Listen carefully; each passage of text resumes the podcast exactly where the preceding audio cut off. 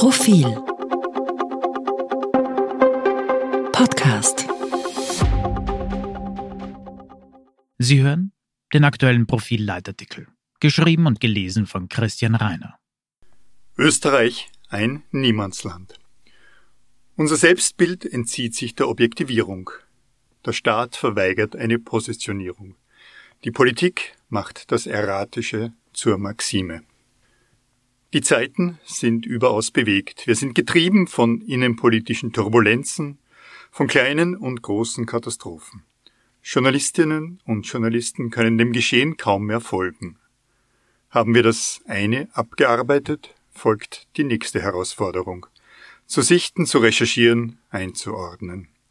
Die Bevölkerung stumpft ab. Man gewöhnt sich an ständig wechselndes Personal in der Regierung und an deren Spitze. Eine Jahrhundertpandemie hält uns seit zwei Jahren im Griff. Corona brachte mehr Einschränkungen unserer Freiheit, als die nach 1945 Geborenen jemals hinnehmen mussten. Die Impfung und eine gnädige Variante des Virus beschneiden vorerst das gefährliche Potenzial der Seuche. Im Herbst kann alles wieder furchtbar werden. Doch die Gewöhnung wird zum Gegenmittel wieder den Schrecken. Und plötzlich ist auch noch ein Krieg über Europa hereingebrochen. Wenige hundert Kilometer von Wien wird in Massen gemordet. Herr Putin lässt die Ukraine niedermachen. Das Restrisiko eines Atomkrieges und damit weltweiter Zerstörung wird schon in Prozent bemessen. Zwei Prozent? Vier? Acht? Zu 100 Prozent hat Russland aber bereits hinweggefegt, was wir als Gewissheit empfanden. Frieden in unseren Zeiten, ein von Kriegen unangetastetes Leben. Was immer noch kommt, und selbst wenn nicht noch Schlimmeres kommt, die Traumata werden auch jenen bleiben, die Corona nur streifte, die den Krieg nicht am eigenen Leib erleben mussten. Wir nennen eine Pandemie eine Pandemie, weil sie die Welt gesamthaft umfasst. Selbst wenn er nicht als Weltkrieg explodiert, ist auch der Überfall auf die Ukraine ein globales Ereignis, durch seine wirtschaftlichen Auswirkungen mit der Zerstörung einer Weltordnung. Ohne kleine Unterschiede großreden zu wollen. Österreich sticht aus dieser einheitlichen Betroffenheit heraus. Das Selbstbild entzieht sich der Objektivierung. Der Staat verweigert eine Positionierung.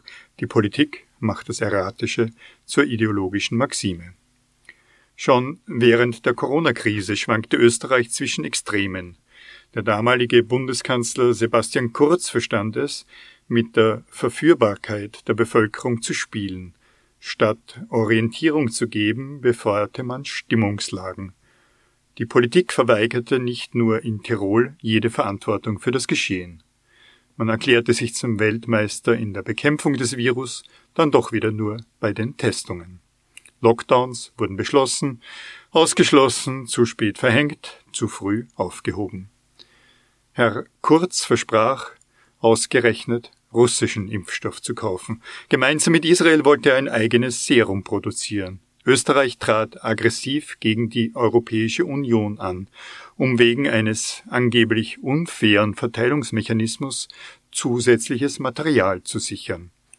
Als Höhepunkt des irrlichternden Managements und als einziger EU-Staat verordnete die Republik schließlich eine allgemeine Impfpflicht.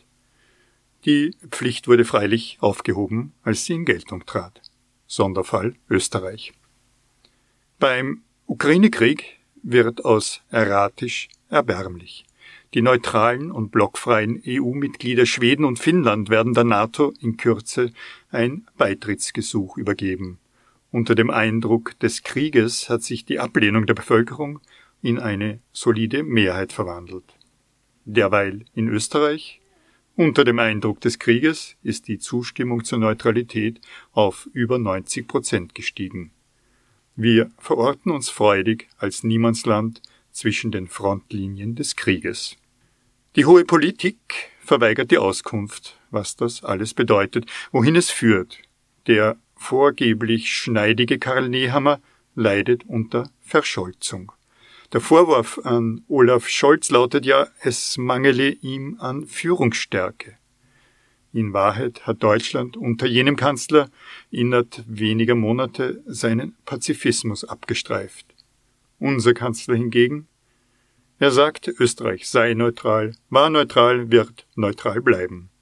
Gleichzeitig weist er die politische Neutralität von sich. Er reist mit bloß emotionaler Begründung ohne Auftrag und ohne Ergebnis zu Putin. Sein Außenminister spricht zur Unzeit solcher Art über einen EU-Beitritt der Ukraine, dass der wahre Kern seiner Aussage in miserabler Optik untergeht. Zuletzt die Gas- und Ölfrage. Österreich wird so lange wie irgend möglich ein Embargo der russischen Lieferungen verhindern. Angesichts unserer Abhängigkeit von Russland ist das verständlich. Allerdings, diese Abhängigkeit rührt einmal mehr daher, dass wir es vermieden haben, uns im westlichen Wertekonsens verlässlich zu positionieren.